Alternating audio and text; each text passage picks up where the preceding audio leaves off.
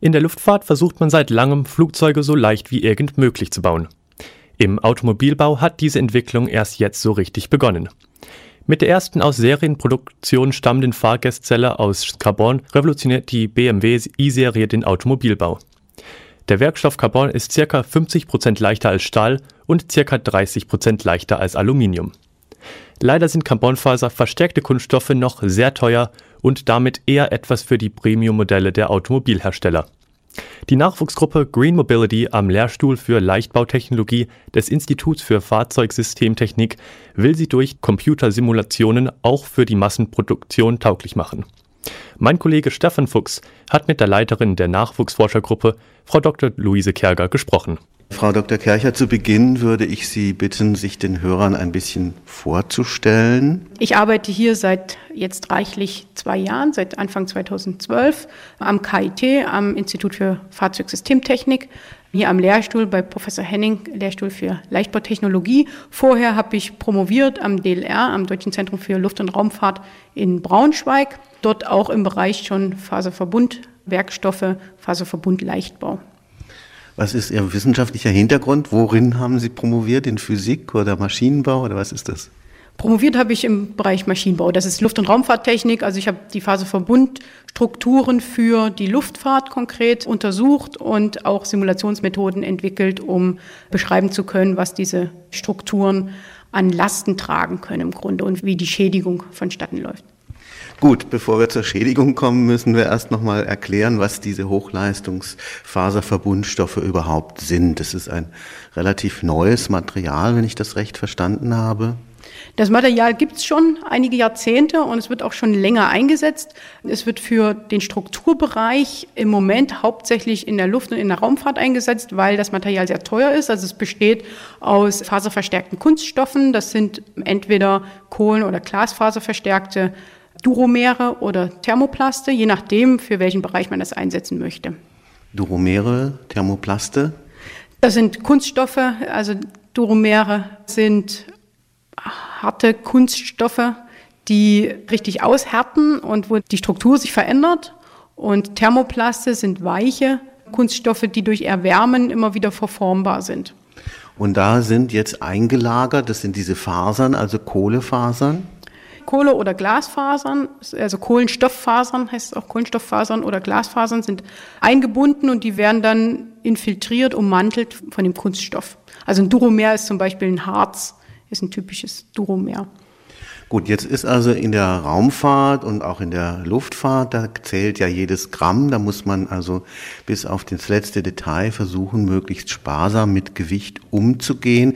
Wie ist denn jetzt so grosso modo der Vorteil solcher faserverstärkten Kunststoffe, Verbundkunststoffe zu herkömmlichen Materialien, also Aluminium, denke ich mal, zum Beispiel im Flugzeugbau?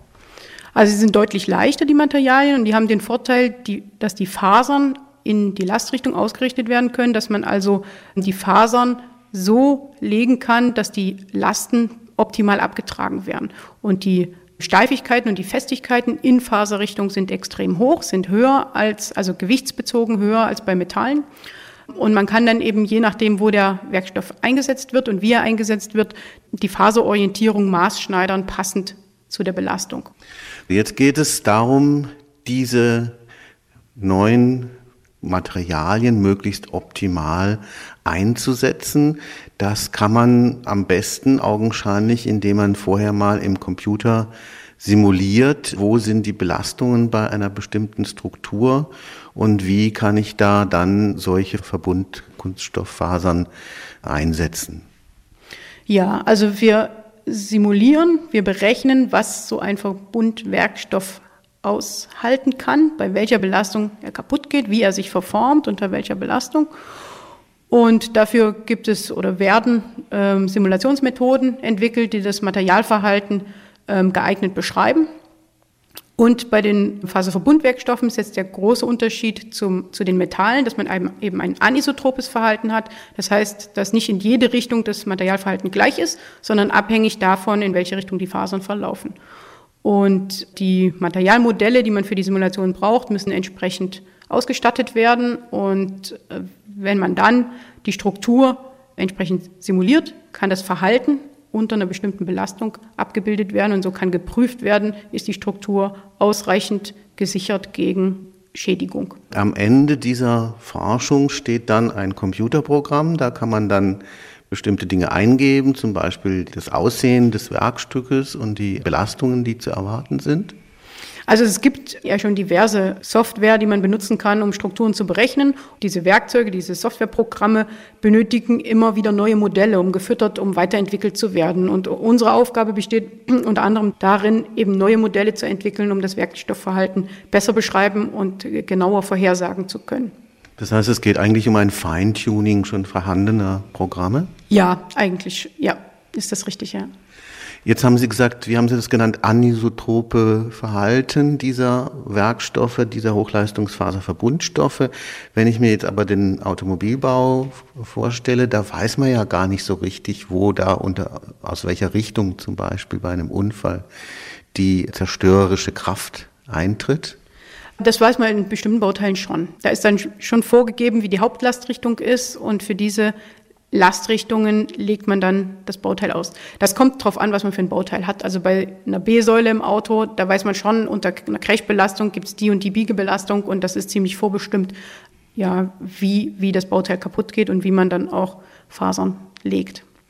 Also im Zusammenhang mit der Reduktion, auch CO2-Ausstoßreduktion bei Verbrennungsmotoren, aber auch natürlich bei der jetzt uns ins Haus stehende E-Mobilität, also Elektromobilität, ist es klar, dass auch hier jedes Gramm zählt. Sie haben aber zu Beginn des Gesprächs gesagt, diese Verbundstoffe sind, diese Hochleistungsfaserverbundstoffe sind noch sehr teuer. Kann man sich überhaupt vorstellen, dass das in den Automobilbau integrierbar ist, ohne dass die Preise dann für die Produkte in die Höhe schnellen?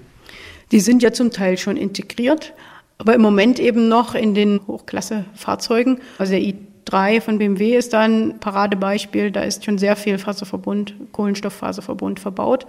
Und die Aufgabe besteht jetzt darin, zum einen die Entwicklungskosten zu reduzieren. Die Entwicklungskosten werden eben reduziert, indem man bessere Vorhersagemöglichkeiten hat, bessere Simulationswerkzeuge und dann auch die, den Prozess zu optimieren, so dass er weniger teuer ist, dass man weniger Abfall hat, weniger Materialabfall durch das Zuschneiden der Halbzeuge und die, vor allen Dingen die Zeit reduziert, die Fertigungszeit.